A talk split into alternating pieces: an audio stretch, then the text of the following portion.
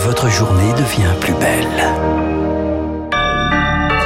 Bon réveil sur Radio Classique, il est 8h, ravi de vous accueillir. –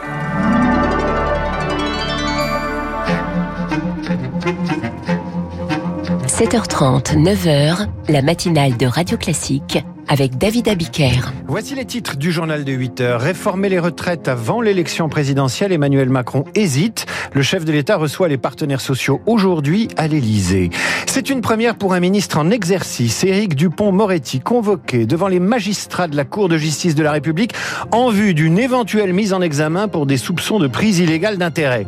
À droite, la bataille pour une primaire est lancée. Valérie Pécresse, Laurent Vauquier et Bruno Retailleau se prononcent en ce sens dans une tribune.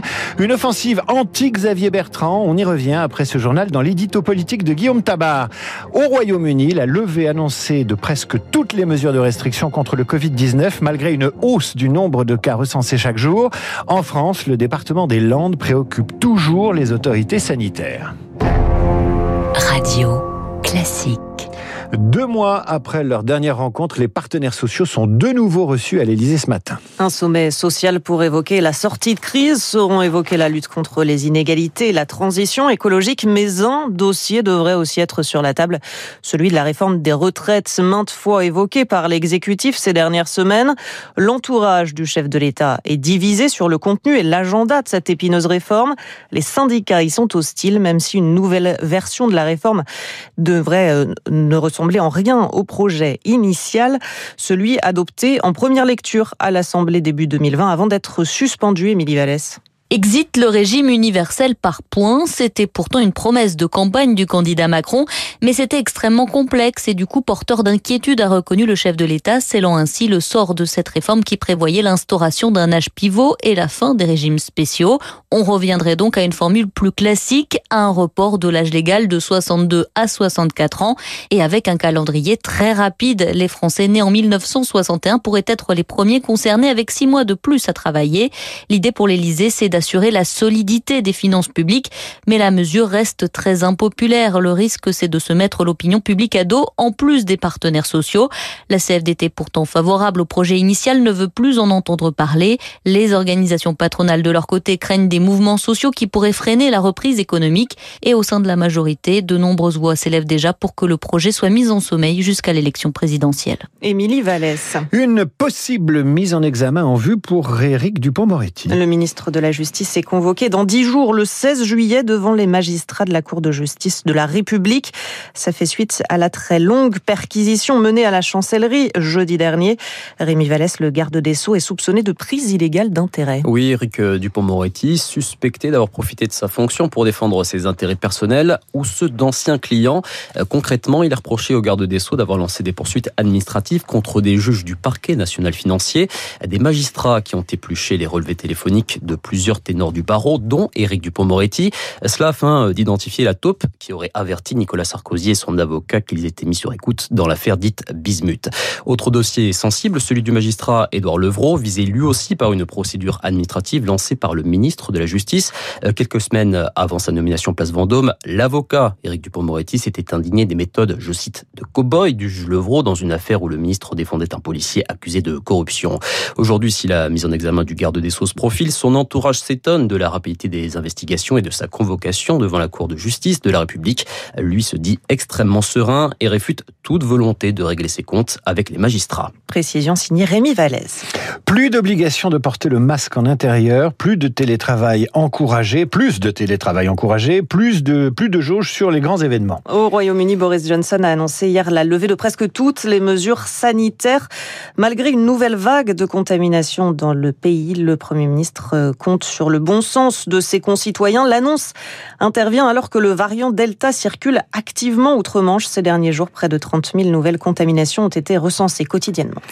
La préfète des Landes doit se prononcer aujourd'hui sur la levée des restrictions ou non dans ce département. Les rassemblements sont toujours limités à 10 personnes sur la voie publique et les jauges à 65% dans les cinémas et les salles de spectacle, à 50% en intérieur dans les restaurants et les casinos. Des mesures qui devraient encore être maintenues une semaine de plus car le variant Delta prend désormais pratiquement toute la place et le taux d'incidence est au-dessus du seuil d'alerte fixé à 50. Un variant qui continue sa progression de semaine en semaine, comme l'observe le professeur Denis Malvy du CHU de Bordeaux. Il y a trois semaines de ça, c'était 30%. Là, nous sommes à 80%, c'est-à-dire que ben, les Landes sont le microcosme de la France où on voit que le, ce variant est capable de prendre la, la, place du variant UK. Sur les cartes de, de, France, tout est en jaune, sauf en rouge les Landes. Les mesures de freinage du dernier niveau de restriction sociale, elles doivent nous permettre de continuer à vacciner, à contrôler la transmission. Ça doit nous permettre de nous organiser pour la future vague épidémique qui reviendra et sans doute au cours de l'été, hein, et qu'il faut en attendant que le système de santé c'est-à-dire les hôpitaux, nous nous préparions. Des propos recueillis par Rémi Pfister. Le vaccin du français Sanofi devrait arriver sur le marché d'ici décembre, enfin, est-on tenté d'ajouter. Le travail mené avec son partenaire britannique GSK avait pris beaucoup, beaucoup de retard. Initialement prévu pour le premier semestre 2021, des essais supplémentaires étaient nécessaires pour s'assurer de son efficacité. Le groupe français espère notamment vendre ses doses dans les pays en développement où la couverture vaccinale n'est pas encore très avancée. Pour lutter contre le Covid-19, c'est un autre outil, un outil préventif, la désinfection des lieux recevant du public. Et au Festival d'Avignon qui s'est ouvert hier, neuf lieux de représentations sont désinfectées grâce à des lampes à UV, des lampes qui éradiquent virus et bactéries, une méthode rapide et très simple d'utilisation selon Adam Gelila, le cofondateur de la start-up DT Solutions à l'origine de cette innovation. On a disposé des projecteurs UVC de manière stratégique pour que toutes les surfaces soient exposées à la lumière. Et euh, ces lumières sont contrôlées par un boîtier. Euh, ce boîtier de contrôle est activé à la fin de chaque représentation. Et en euh, 5 à 8 minutes, la salle sera exempte de virus, coronavirus. On a des ampoules qui émettent des ondes à une fréquence assez particulière. Donc en fait, toutes les surfaces qui vont être exposées à cette lumière vont recevoir une onde à 254 nanomètres qui vient détruire l'ADN et l'ARN des micro-organismes. On ne voit pas les ondes qui vont chauffer par exemple un plat au micro-ondes, mais on fait que le plat est chaud à la fin. C'est un petit peu la même chose pour les ultraviolets. Aucune crainte à ce niveau-là. Adam Gelila, le cofondateur de la start-up DT Solutions. Les résultats du bac 2021 commencent tout juste à tomber dans les premières académies. Dans d'autres, il faudra encore attendre jusqu'à 10 heures l'épilogue d'une année marquée par la mise en place de la réforme très controversée du baccalauréat. Mais avec la crise sanitaire, toutes les épreuves n'ont pas pu se tenir, ce qui a donné lieu à pas mal de couacs. Ce que regrette Jean-Rémy Girard, le président du SNALC, le syndicat national des lycées, collèges et écoles du supérieur. On pense qu'à partir du moment où on se situait dans une pandémie mondiale depuis l'année dernière, on aurait dû mettre le couvercle sur les réformes structurelles qui étaient entreprises. C'était aberrant d'essayer de poursuivre un processus de réforme pédagogique alors même qu'on vivait des conditions de travail et d'enseignement extrêmement dégradées, notamment l'épreuve du grand oral qui a été quand même très mal préparé hein, par beaucoup d'élèves et par beaucoup d'enseignants parce que euh, tout simplement on n'avait pas le temps, on n'avait pas les capacités, c'était euh, pas le bon moment, notamment sur le grand oral. Jean-Rémy Girard, le président du SNALC, un mot du Tour de France, dixième étape aujourd'hui au pied des stations savoyardes entre Albertville et Valence, 190 km à parcourir.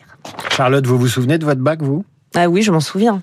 Ah oui, c'était une bonne nouvelle ou pas? Ouais, c'était plutôt une bonne une bonne nouvelle. élève, je suis sûr. J'étais une bonne élève, assez Ah, sérieuse. J'ai com- pas fait beaucoup d'impasses. Combien en philo? Ah, je me souviens pas. ben Moi, j'ai eu 5. pas mal. Allez, vous revenez, vous revenez à 9h, Charlotte. À tout à l'heure. Dans un instant, l'édito politique et notre invité de 8h15 est déjà dans ce studio, c'est François Asselin, le patron.